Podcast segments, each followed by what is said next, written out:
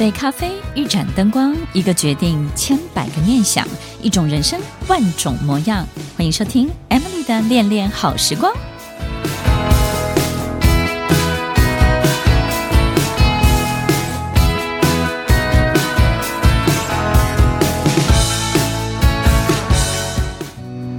收听恋恋好时光，我是 Emily，在每周六晚间八点到十点，与您在空中共度美好的时光。你会不会经常被很多事情吓到？经常在一种惊吓的状态，跟好像在接球的一种考验当中，我们可能会遇到很多的状况，然后考验着我们回应的方式，对不对呢？很多的书上都会告诉我们。这个世界长什么样子，不是它发生了什么事情，而是你回应了什么。听众朋友，有时候我们有时候遇到了，就就也不知道该怎么办，那也很想要好好回应啊，也很想这个打出去的球，这个球飞过来了，很想打出一个好球，但是就。能力有限，资源有限，很多事情能够想到的也没有办法在当下反应的那么好的时候，我们就没有办法打出一个非常漂亮漂亮的全雷达。所以在我们遇到的这些所有的现象，所有发生的这种好像出乎意料之外、无法预期的一切的时候，我们可能会很慌张，非常的慌乱，所以我们就觉得自己应该要有更高的智慧去面对这一切，找出一些方法。刚刚讲了这么多，到底想要讲什么？听众朋友，呃，就像打雷一样，就像这个我们遇到的很多很多事情，它其实呢，并没有特殊的原因造成这个样子。你可以找到各式各种。好像促成的条件，但是你真的要找出它很根本的原因的时候，其实是不容易找到的。但这些众多的促成的条件包含了什么？没有这个 A，没有这个 B，没有这个 C，没有这个 D，其实它就不足以呈现眼前的这个状况。包含我们的疫情也是。都是各式各种不同的条件，它同时发生，同时成立的，它于是产生了今天这样的现象跟这样的结果，就像闪电，就像打雷一样，它是在空气以及所有的环境当中，不管是湿度各个方面的条件要因缘具足，它才足以产生这个现象。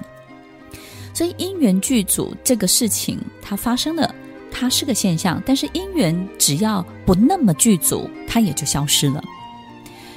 所有的一切的条件到位，才能够产生我们眼前看见的一切。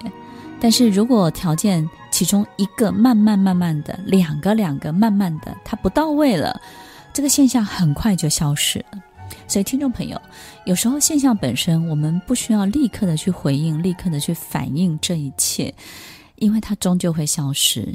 只是它消失的速度不像闪电打雷那么快，可能一两个小时或是半个小时它就不见了。有些现象会维持五年，有些现象会维持好多好多年的时间。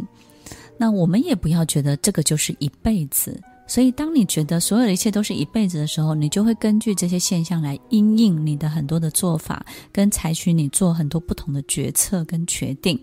听众朋友，那不是很奇怪吗？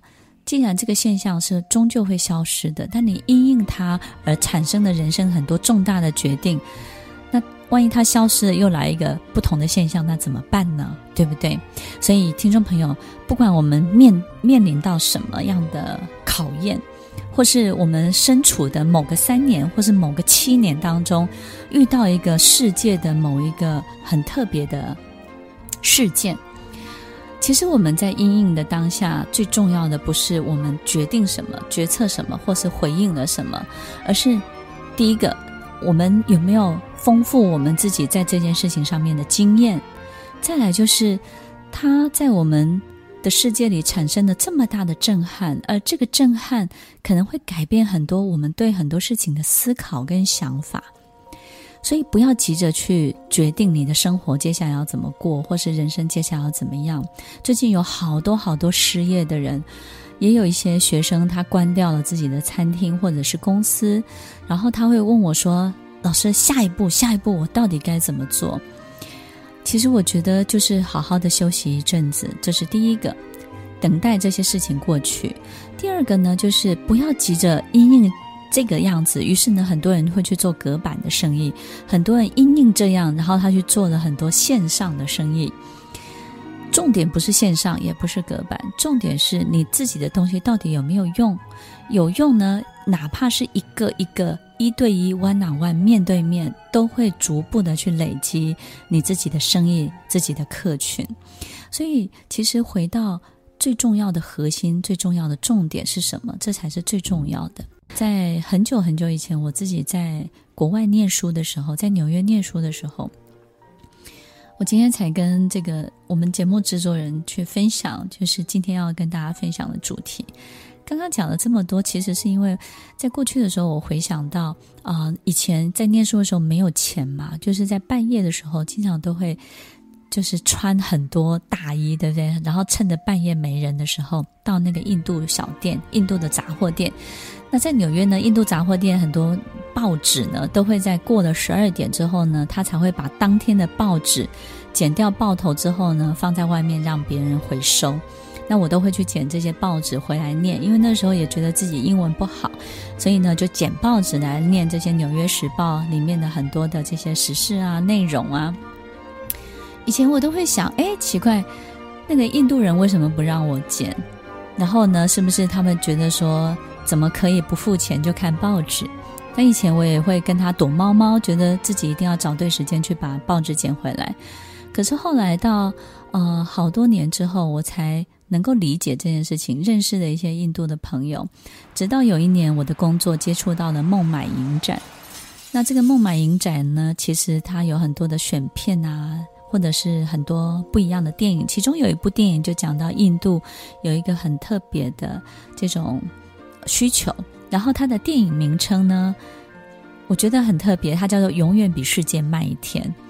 在这部电影当中，哎，我看到了多年以前我在纽约念书的时候的一些无法理解的事情。这个《永远比世界慢一天》呢，这部影片它在告诉大家，就是呃，印度有很多的穷人，他们没有办法到学校念书，很多的小孩他也没有办法买得起书本。能够看得到的杂志，只要有文字的东西，他们是很难接触得到的。但是呢，他们会贩卖什么呢？很便宜的、大量的称斤、称量的去贩卖过期的报纸，因为透过阅读过期的报纸来增进他们识字的能力。所以呢，其实他们。有一个很重要的需求，就是透过过期的报纸来理解这个世界发生的事情，或者是增加他们对很多事情的阅历，然后识字的能力也是。再来就是对很多财经啊各个方面的理解，所以有专门在讲报纸的老师在讲报纸给这些孩子或是学生听。但是在讲报纸之前呢，这些老师们或是这些呃这个邻里之间的这些。领导人，他们叫领导人，实际上就好像里长之类的，就是会聚集在一起，然后就看这些报纸，先把它看一遍，然后再来看要怎么去讲这个东西。他们在看的时候真的很特别。这个电影的名称永远比世界慢一天，就是他们在阅读的时候啊，就会说：“哇，怎么会有两栋大楼爆炸了？”然后马上他们就会在三十秒之内去转换一个心情，说：“诶，反正是昨天的事情了，也没有什么了不起的。”诶。啊，反正已经过了，或者是说，哇哇哇，这个杀人魔怎么连续杀了六个人？哎，发现啊，这是上个月的事情了，好像也还好。听众朋友，其实这部影片都在描述人们在阅读已经发生的事情、已经过去的事情的所有的心情的震惊，以及立刻的转换，然后以及怎么样。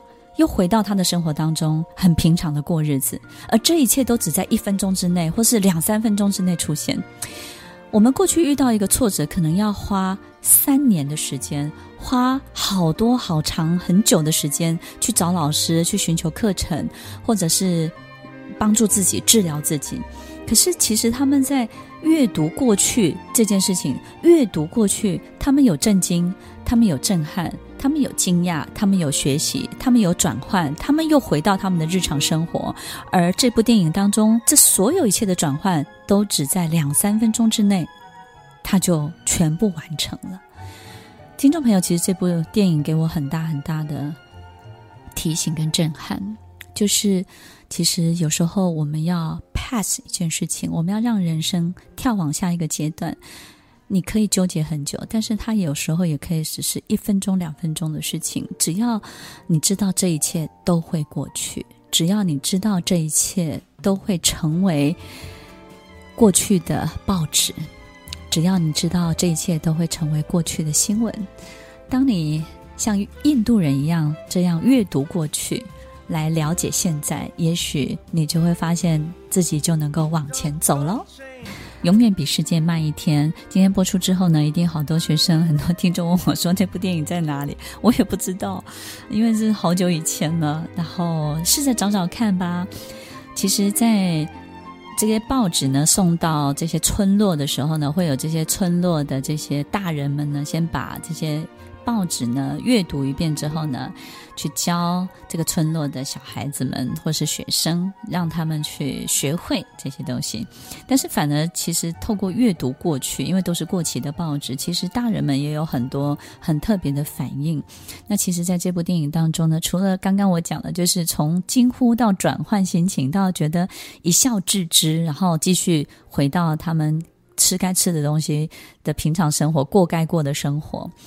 这个转换的速度两三分钟，让我很惊艳之外呢，还有一个就是他们会，比如说看到一个很特别的悬疑案，一个杀人犯悬疑案之后呢，可能也会吓一跳，哇，怎么可以这样子？然后呢，这个也不是酋长，就是说一个长辈呢，就是辈分更高的人就会说，就会说，比如说有一个人说，哇，这个好可怕，这个杀人犯，然后他怎么用这种手法什么什么？然后呢，这个长辈就会说。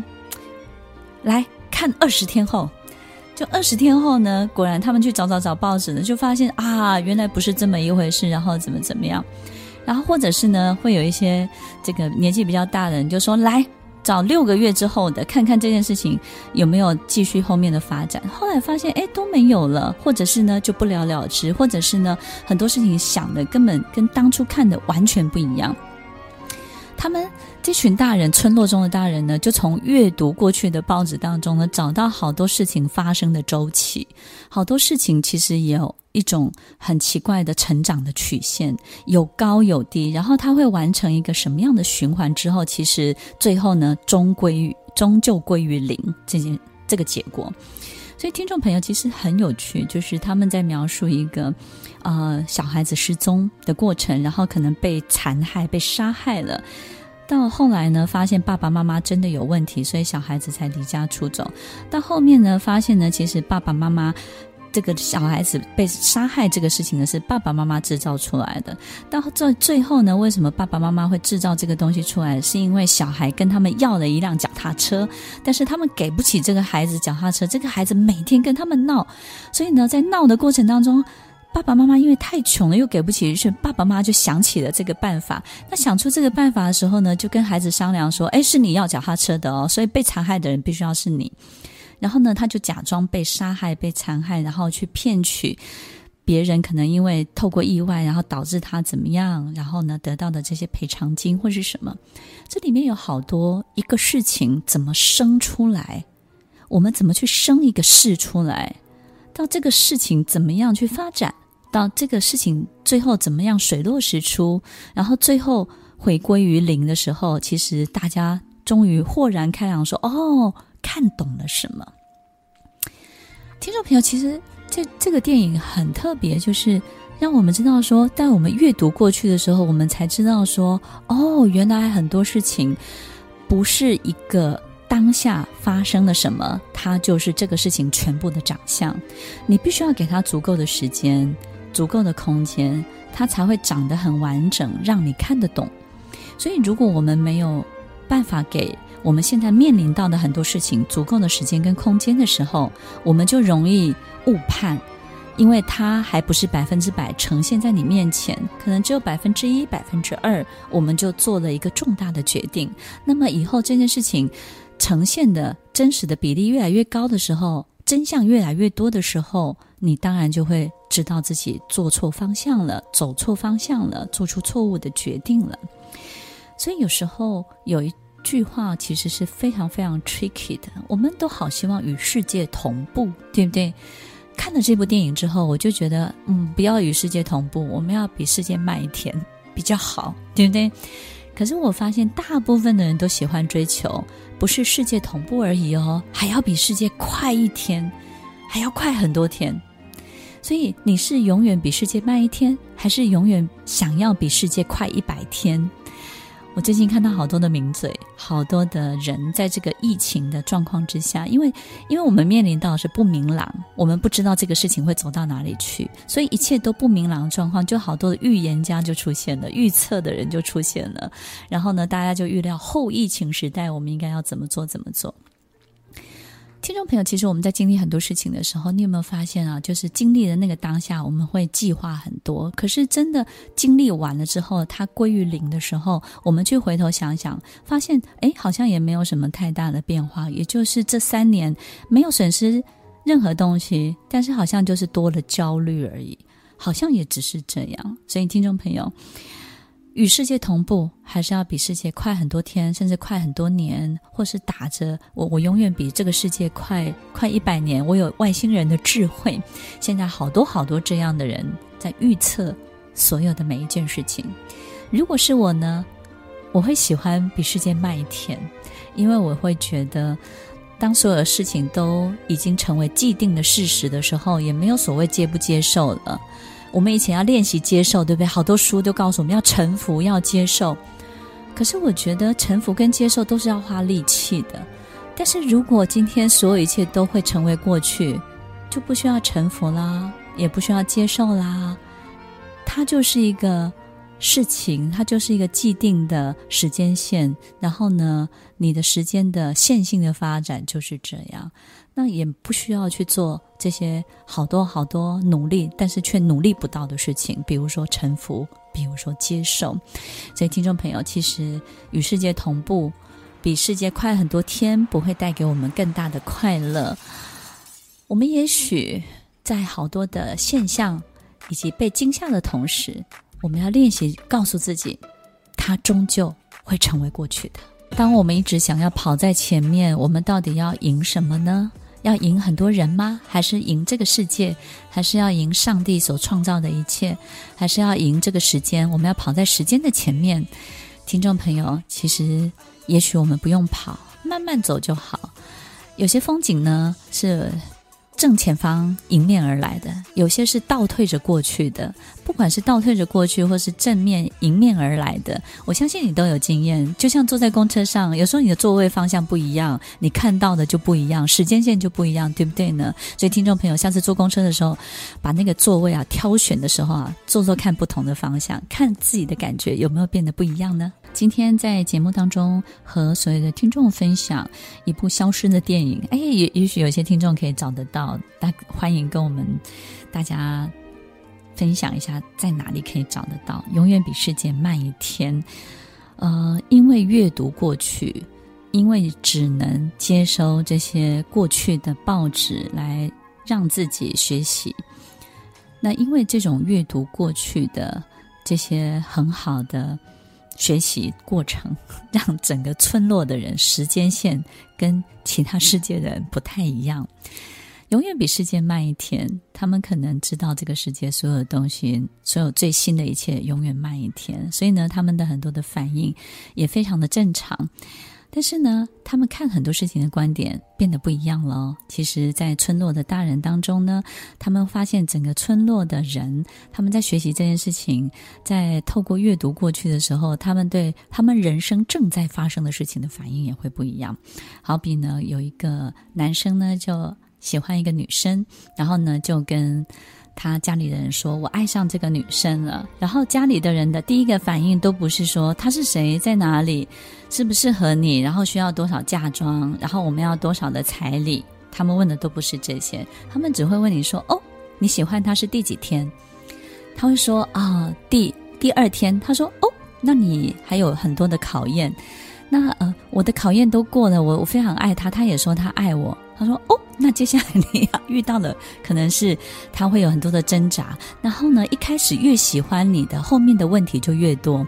因为一开始呢，他得到他想要得到的东西，所有事情呢都伴随着很多的问题跟问号，所以他一下子在把第一时间把最多的喜欢给你，那他等于就是把最多的问题留到最后。哎，听众朋友，其实我讲到这句话的时候，哎呀，他如果第一时间把最多的喜欢给你，那就是他把最多的问题会留到最后。哎，果然。这个男生呢，跟这个女生后面在结婚的过程当中，就遇到了一些可能之前想象不到的这些事情。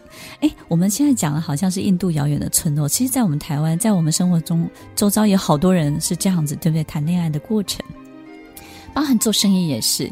他们在做生意的时候呢，他们不会去卜卦，他们也不会去算命，或者是说这个生意能不能做，也不会去请教任何人。他们其实会去请教村落里面的长老，长老就会用这个。石头在地上呢，这个土那边呢，去画一个周期给他。他说呢，你现在呢，对这个生意呢，你现在就是在山头当中的一角，然后你要爬到山顶呢，你得推一个好大的石头。但是你现在力气不够，所以你要先去练力气。所以呢，你现在不要急着做生意，要练力气，因为等一下你推着这个石头，你推不上去的时候，石头滚下来就会把你压死了。根据阅读过去这件事情，他们推演了好多好多事情的发展的模式是什么？所以在这整个村落当中，人们想事情的方式呢，是把事情一套一套，用一套一套的方式在想着，不是单点单点的方式在回应着。所以他们不会太立刻的去回应所有事情发生的一切，而是把事情想成一套一套一套的。然后呢，每一套当中呢，除了 A 套、B 套之外呢，这个 A 套可能会有的额外的发展是什么？B 套如果遇到一个意外的发展，接下来可能又会是什么？结果发现呢，他们对一个事情的版本有好几百种，因为透过阅读过去的报纸的这个习惯，常年的这些习惯，他们在推演一件事情的版本有很多种的状况之下，导致他们可以接受好多事情发生的可能性。以及从来不会惊慌失措。有一个记者，他来到这个村落，发现了这个事情之后，他发现呢，连在路上走路的小朋友、走路的老人、流浪汉，怎么都那么心平气和，怎么都那么自在。第一时间，记者以为这个村落是不是有一种宗庙或是什么让，让宗教让人们可以维持这样的状态？诶，他发现不是，诶，哦，原来是因为这样阅读过去，于是呢，他对一个事情本身的思考的方式会变得完全不一样。也因为他们手上有好多好多这些案例，这些案例都是在报纸上面出现的，透过阅读慢一天的报纸，或是慢十年的报纸。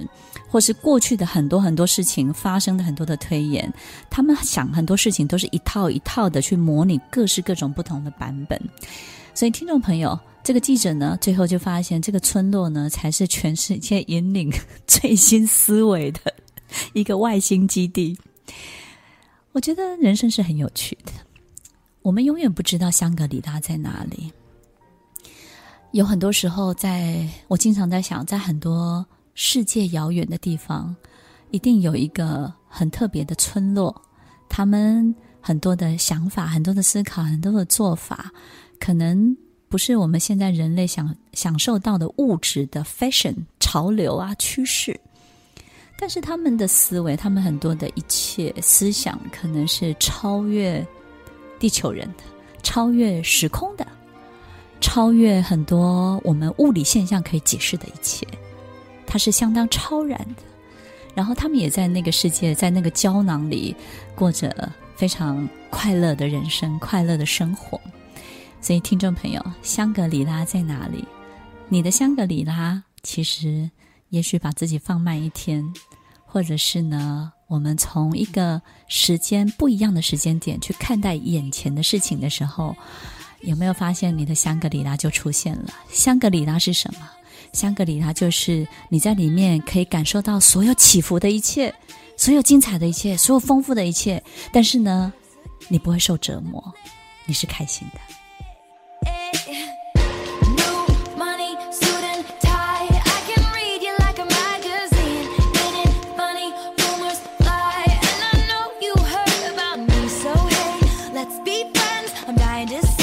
This one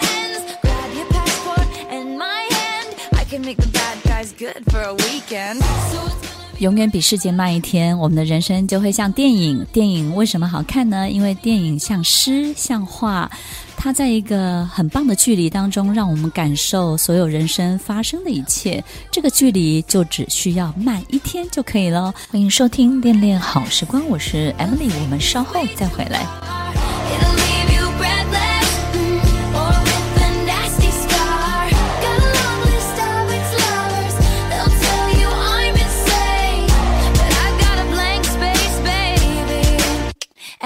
write your name.